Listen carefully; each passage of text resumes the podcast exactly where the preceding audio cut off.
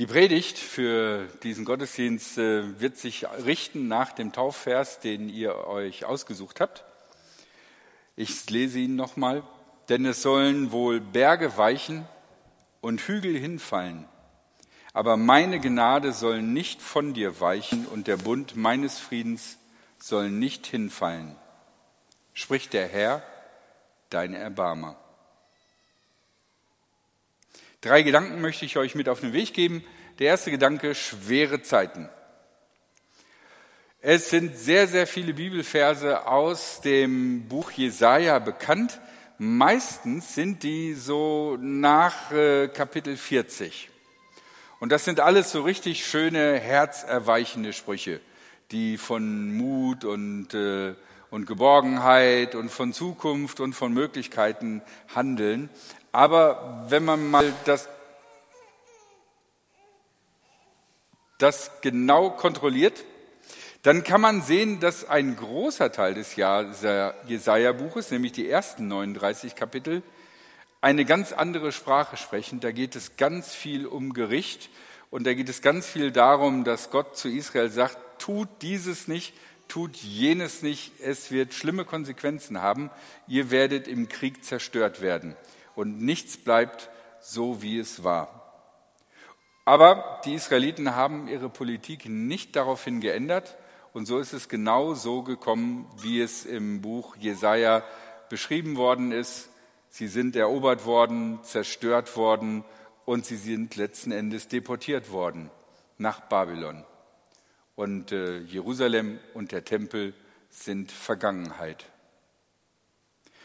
Das heißt, wenn wir Bibelverse aus dem Buch Jesaja nehmen, nehmen wir nicht Bibelverse aus einer schönen Wetterzeit, sondern der Prophet Jesaja hat entweder bis zu dieser Deportation oder kurz nach dieser Deportation gelebt und hat eigentlich die größte Krise der Israeliten erlebt, die sie sich vorstellen konnten.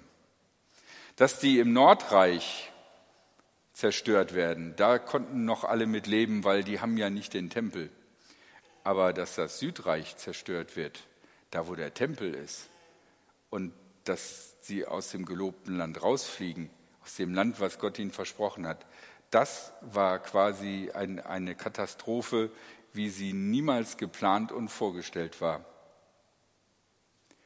Wenn wir also diesen Taufvers hören, er stammt nicht aus einer Zeit, wo alles super läuft, sondern er stammt aus einer schweren Krisenzeit, wo alles, worauf die Israeliten gesetzt haben, dass es ihnen Verlässlichkeit und Halt gibt, gerade genommen worden ist.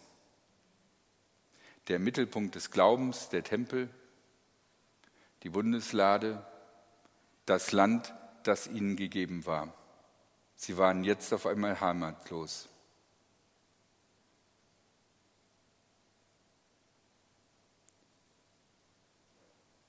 Wir alle brauchen verlässliche Dinge.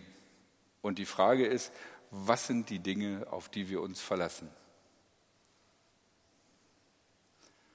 Und manchmal müssen wir erst in Krisenzeiten feststellen, worauf wir uns verlassen können und worauf wir uns nicht verlassen können. Und es gibt ein paar Dinge, wo man allgemein sagen kann, Darauf kannst du dich sehr wahrscheinlich nicht verlassen. Deine Gesundheit und Stärke, vergiss es, kannst du dich nicht darauf verlassen. Oder du stirbst so früh, dass du nicht gemerkt hast, wie es langsam, wie du langsam älter wirst und wenn du aus dem Bett aufstehst, erstmal eine Viertelstunde brauchst, bis nichts mehr so richtig wehtut.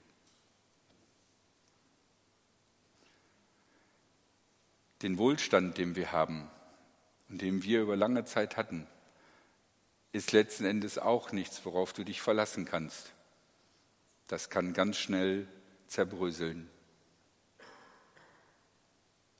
Die Erfolge, der Ruhm, den wir haben, dass Leute uns kennen und für wichtig halten, auch das kann schnell vorbei sein.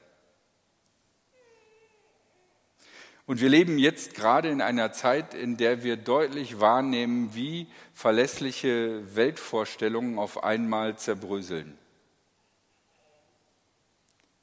Wir erleben gerade, wie die Welt sich sehr stark ändert. Und die Frage stellt sich, worauf können wir uns verlassen? Und wenn uns nichts einfällt, worauf wir uns verlassen können, dann reagieren wir automatisch mit Angst und Unsicherheit. Das ist ganz logisch. Wenn wir nicht wissen, woran wir uns festhalten können, was uns äh, Halt gibt, dann werden wir unsicher. Und so, wenn du ähm, dich umhörst, äh, gibt es Mengen von Ratgebern und YouTube-Videos und Leuten, die Vorträge halten, wo es darum geht, irgendwie, wie du Halt finden kannst, wie du Zuversicht findest, wie du dein Leben gestalten kannst und dich nicht unterkriegen lässt, trotz der schlimmsten Widerstände. Das ist ein ganz großes Thema. Und die Menge an Leuten, die, die, die Ängste haben und nicht wissen, wie sie damit zurechtkommen, sowohl bei Erwachsenen wie aber auch noch viel, viel stärker bei Jugendlichen, sind momentan gerade enorm groß. Du kriegst äh, eine Psychotherapie für einen Jugendlichen eigentlich nur noch, äh, wenn der massiv vor dem Suizid steht. Kleinere Angststörungen kannst du vergessen irgendwie. Da werden die Leute sagen, bitte hinten anstellen, wir haben hier vorher noch viele andere. Wir leben also in einer Zeit, in der anscheinend viele Verlässlichkeiten, die wir uns als Gesellschaft erarbeitet haben und über lange Zeit auch propagiert haben, nicht mehr verlässlich sind.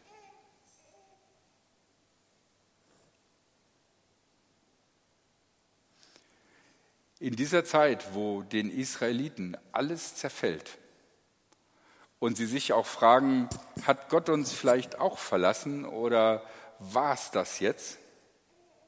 In diese Zeit hinein spricht Jesaja und spricht dieser Satz, denn es sollen wohl Berge weichen und Hügel hinfallen, aber meine Gnade soll nicht von dir weichen. Wenn also das langlebigste und stabilste, was wir kennen, Berge und Hügel abgetragen werden. Selbst dann ist immer noch die Gnade Gottes da. Das ist der erste wesentliche Gedanke. Worauf gründest du deine Sicherheit? Was sind die verlässlichen Punkte in deinem Leben?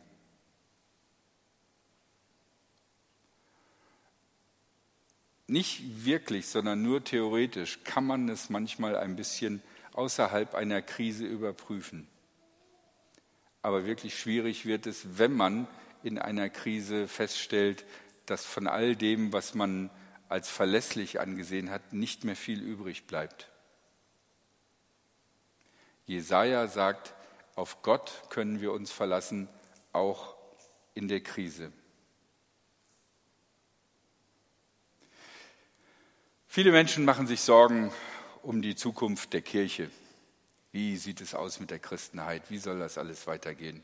Man hört ja dieses und jenes und solches und so viele Leute glauben ja gar nicht mehr an Gott oder wollen gar nicht mehr an Gott glauben. Und wenn sie an Gott glauben, dann glauben sie aber an einen anderen Gott. Und das ist alles, wird dann immer so bedrohlich hochgeholt. Und, und äh, man kriegt, wenn man sich mit solchen Leuten unterhält, das Gefühl, wir stehen mit Christen, wir stehen als Christen mit dem Rücken an der Wand. Aber wir brauchen uns keine Sorgen über die Zukunft der Kirche machen, weil unser verlässlicher Halt ist nicht die Kirche, sondern Gott. Und wenn Gott will, dass eine Kirche besteht, dann besteht sie. Und wenn Gott will, dass er auf eine andere Art und Weise in dieser Welt wirkt und Menschen Halt gibt, dann macht er es auf eine andere Art und Weise. Aber was auf alle Fälle sich nicht ändert, dass Gott unser Halt ist. Das war mein erster Gedanke. Mein zweiter Gedanke, die Berge und Hügel könnten weichen und hinfallen, aber die Gnade soll nicht von dir weichen. Was ist eigentlich die Gnade Gottes? Das ist so ein wunderschöner, frommer Begriff. Die Gnade Gottes sei mit dir oder so. Das kann man immer sagen. Und äh, sicherlich habt ihr auch diesen Begriff schon mal gehört. Aber die Frage ist ja, was bedeutet das jetzt wirklich in echt? Also jetzt morgen früh, ne, wenn, wenn, äh, boah, wenn mir der Rücken weh tut und wenn ich arbeiten muss und keinen Bock habe und äh, meine Frau äh, sauer auf mich ist und meine Kinder mich gar nicht angucken, wo ist da die Gnade Gottes? Was ist die Gnade Gottes? Wir leben in unserer heutigen Zeit eigentlich oft sehr gnadenlose Zeiten. Leute werden im Internet wegen jedem Krimskrams fertig gemacht. Das geht blitzschnell, dass so ein Shitstorm über dich rüberkommt. Und der ebbt auch genauso schnell wieder ab. Aber du bist immer noch am Verdauen, was passiert ist. Wenn auf einmal da hunderte von Hassmails kommen und, und hunderte von Leuten irgendwie dich disliken oder so und, und dich mobben, dann, dann selbst wenn die, nach wenn die nach einem Tag irgendwie schon jemand anderen doof finden, macht das ja was mit uns. Aber nicht nur das Internet kann gnadenlos sein. Manchmal sind auch wir selbst mit uns gnadenlos. Dass wir, wenn wir Fehler machen, es uns nicht vergeben können. Dass wir, wann immer wir etwas tun, vielleicht kennt ihr, kennen manche von euch das, egal was ihr tut, da steht immer so eine zweite Person von euch neben euch und sagt, was machst du denn jetzt gerade wieder? Boah, ey, was du jetzt gerade gesagt hast, war ja echt voll peinlich. Und manchmal redet diese Stimme so intensiv, dass du dich gar nicht mehr auf die Realität konzentrieren kannst, weil du immer nur die, die, diese Person neben dir hast, die dich nur kritisiert. Das können unterschiedliche Personen sein. Das könntest du selbst sein, das können deine Eltern sein, das kann äh, ein Lehrer oder Lehrerin aus deiner Vergangenheit sein. Das kann irgendjemand sein, der immer neben dir steht und immer kritisiert. Die Gnade Gottes soll niemals vergehen, selbst wenn Berge zerfallen und Hügel weggehen, abgetragen werden, die Gnade Gottes steht. Was bedeutet das? Es bedeutet, du kannst niemals so viel großen Mist bauen, dass Gott sagt, sorry, das war's. Das war der Tropfen zum Überlaufen. Das kannst du bei deinen Eltern machen. Da kannst du unter Umständen etwas machen, dass deine Eltern sagen, ich pack's nicht mehr. Das kann mit deinen Kindern passieren, dass du als Eltern etwas tust, wo deine Kinder sagen, nee, ich möchte nicht mehr Kontakt haben mit dir. Das können Freunde sein, das kann ein Arbeitgeber sein, der sagt, äh, die Zahlen sind nicht gut genug, äh, wir müssen sie zum nächstmöglichen Termin entlassen. Überall wird dir das passieren können. Aber es kann dir nicht passieren bei Gott. Und ich weiß, was ich jetzt sage, ist tricky. Aber ich habe äh, christlichen Glauben kennengelernt über Gott liebt dich und er vergibt dir alle deine Schuld. Aber Gott sieht alles und macht nichts falsch, dass du ähm, nicht dein Heil zerstörst. Schaffet euer Heil mit Furcht und Zittern. Pass auf, was du tust als Christ. Gott sieht alles. Und mir ist es klar geworden, als ich neulich äh, eine Auslegung gelesen habe von der ersten Liebe. Und ich habe gedacht, wow, erste Liebe, also die, die größte Begeisterung, als damals, als man als Christ angefangen hat. Und ich habe gedacht, okay, da war eigentlich bei mir keine Begeisterung, weil ich hatte sofort diese Last drauf.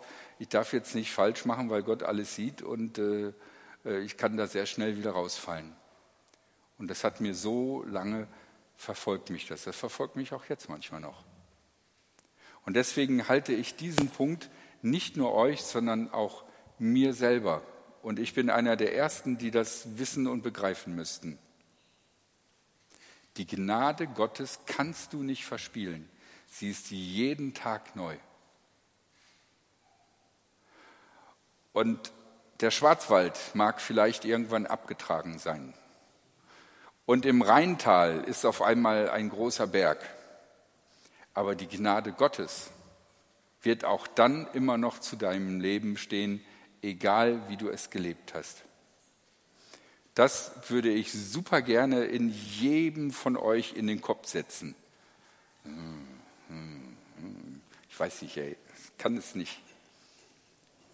Glaubt diesem Text, der sagt, selbst wenn du dich wie die Israeliten fühlst, das Land ist verloren, das Heiligtum ist zerstört, ich habe nichts mehr außer die Fremde, selbst dann darfst du gewiss sein, die Gnade Gottes zählt. Mein letzter Gedanke, der Bund meines Friedens fällt nicht hin. Damit ist gemeint der Bund Gottes mit Israels. Auch jetzt komme ich in einen, einen Gedankenbereich, wo ich sehr vorsichtig sein, was ich sagen muss, ähm, da, damit ich nicht was Falsches sage. Wie soll man das auslegen? Was ist der Bund Gottes mit Israels? Da gibt es unterschiedliche Auslegungen und innerhalb der Christenheit ging das auch mal auf und ab. Meiner Meinung nach, sowohl an dieser Stelle wie auch an anderen Stellen als auch im Neuen Testament in den Paulusbriefen, wird ganz deutlich, der Bund, den Gott mit Israel geschlossen hat, gilt. Wir als Christinnen und Christen sind nicht die Ablösegeneration, sondern was immer wir tun, der Bund Gottes mit Israels gilt. Wie man das jetzt auslegt, ob Israel politisch alles darf, egal ob es äh, brutal ist oder nicht, ist eine andere Frage. Es ist kein Raum und Zeit für, dafür in dieser Predigt. Aber der Bund Gottes gilt für Israel. Und das ist super, weil wenn der Bund Gottes für Israel gilt und der durchgeht seit über 4000 Jahre oder was, dann dürfen wir gewiss sein, dass der Bund, den Gott mit uns geschlossen hat, Ihr könnt euch vielleicht erinnern an das Abendmahl, wo Jesus sagt, dieses ist der neue Bund, den, den, den Gott gegeben hat in meinem Blut, wenn ihr von diesem Kelch trinkt. Der Bund, den Gott mit uns geschlossen hat, mit uns, die wir nicht zum Volk Israel gehören, dass dieser Bund genauso steht. Dieser Bund bedeutet in Jesus Christus in ganz besonderer Weise die Tatsache der Vergebung. Denn die Frage ist ja, wie kann Gott immer gnädig sein, wenn wir doch so viele Dinge daneben machen? Weil wir getragen sind von Gottes Vergebung. Und in dieser Vergebung gründet sich die Gemeinschaft mit Gott. Und diese Vergebung gilt, was immer auch passiert. Das sind die drei Gedanken, die ich euch mit auf den Weg geben möchte. Die Zusage Gottes gilt nicht nur für gute Zeiten, sondern gerade in schwierigen Zeiten. Und dieser Satz aus Jesaja ist gerade in schwierige Zeiten hineingesagt. Wenn wir in schwierigen Zeiten sind, der verlässliche Anker ist Gott. Die Gnade Gottes gilt für uns jeden Tag neu. Es gibt nichts, was wir tun könnten, was diese Gnade abtragen und nivellieren könnte. Und der Bund meines Friedens, den Gott mit Israel geschlossen hat, ist für uns ein leuchtendes Hinweis darauf, dass auch der Bund, den Gott in Jesus mit uns geschlossen hat, ein Bund ist, der stabil und zuverlässig ist. Und die Grundlage dieser Zuverlässigkeit ist die Vergebung Gottes, dass Gott uns unsere Schuld vergibt und wir in Gemeinschaft mit Gott leben können. Darauf stehen wir. Das ist die Verlässlichkeit, die größer ist als die Verlässlichkeit von Bergen und Hügeln. Amen.